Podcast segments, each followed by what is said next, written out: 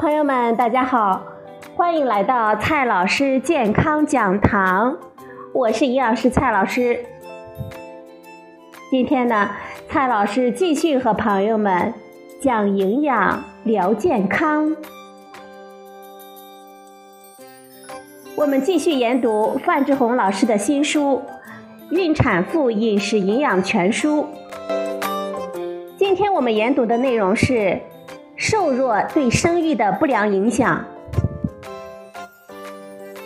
所谓体重过低，从指标上来说呢，就是体质指数低于十八点五来判断。所谓身体过瘦，还意味着体脂肪率过低，可能不利于生育。如果还同时有肌肉总量过少，对感染性疾病的抵抗力比较低。体能较差、力量不足等情况，就叫做瘦弱。孕前瘦弱的女性比较容易生出低出生体重儿和早产儿，而孩子未来也容易出现肥胖、糖尿病等问题。国内外的研究发现，孕前低体重的女性和体重正常的女性相比，孕期发生贫血。早产和生出低体重新生儿的风险明显的上升。比如说，一位身高一百六十厘米的女子，体重呢只有四十二公斤，那么她的体质指数为十六点四，低于十八点五的正常范围界限值，属于体重过低。通过体成分来测试，发现他的身体总蛋白质不足，这就意味着肌肉量不足，骨量偏低，体能测试呢没有达到良好的水平，所以呢被判断为瘦弱。值得注意的问题在于，瘦弱并不是单独存在的状态，它往往呢与其他的不利身体状况共存。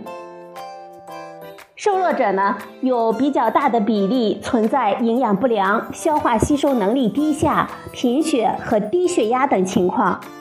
同时，瘦弱者骨架弱小、肌肉薄弱、体能不足的情况也会给孕期带来隐患。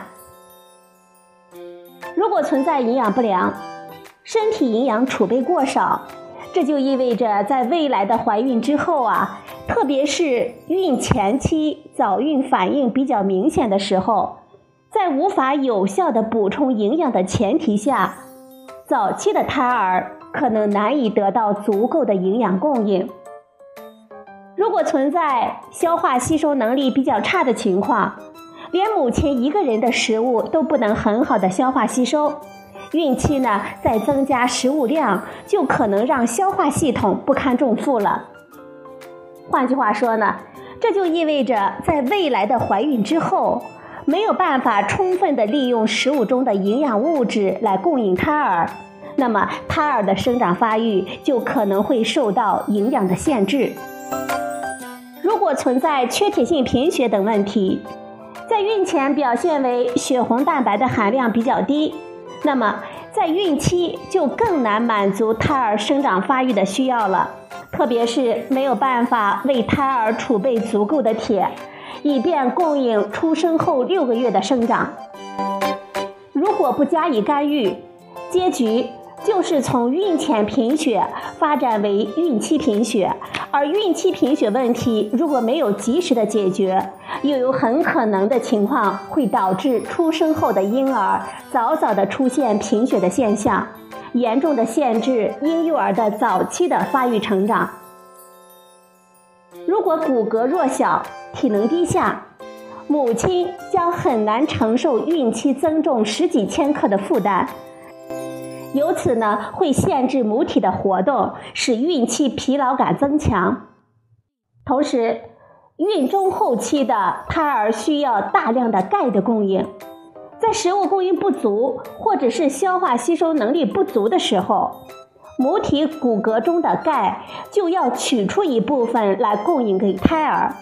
生育之后哺乳也需要大量的钙来制造乳汁。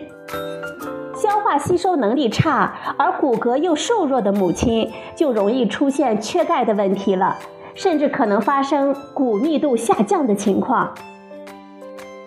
如果内脏功能不佳，血液循环不好，那么心、肺、肝、肾等脏器和体液循环系统没有办法很好的承担孕期母子两个人的工作任务。胎儿的所有的血液循环呢，都要由母亲的心脏来负担；所有的氧气呢，都来源于母亲的呼吸和血液的运送。所有的代谢废物都由母亲的肾脏来处理，所以，只有强健而代谢顺畅的母亲，才能够保障胎儿的最佳发育成长环境。如果肌肉薄弱、力量比较差，则肌肉对葡萄糖的利用能力比较低。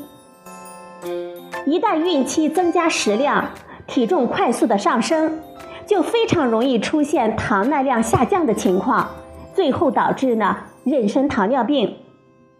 事实上，我们国家很多妊娠糖尿病患者并非孕前肥胖者，而是孕前体弱者。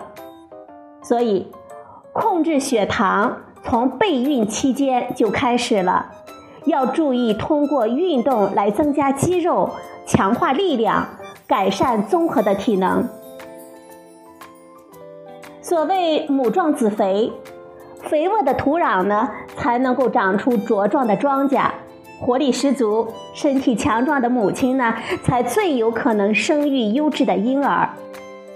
瘦弱的母亲需要在备孕期间改善体质，加强营养，积极的健身锻炼，争取摆脱瘦弱的状态。好了，朋友们，今天呢，我们学习的内容是。瘦弱对生育的不良影响。今天的节目呢就到这里，谢谢您的收听，我们明天再会。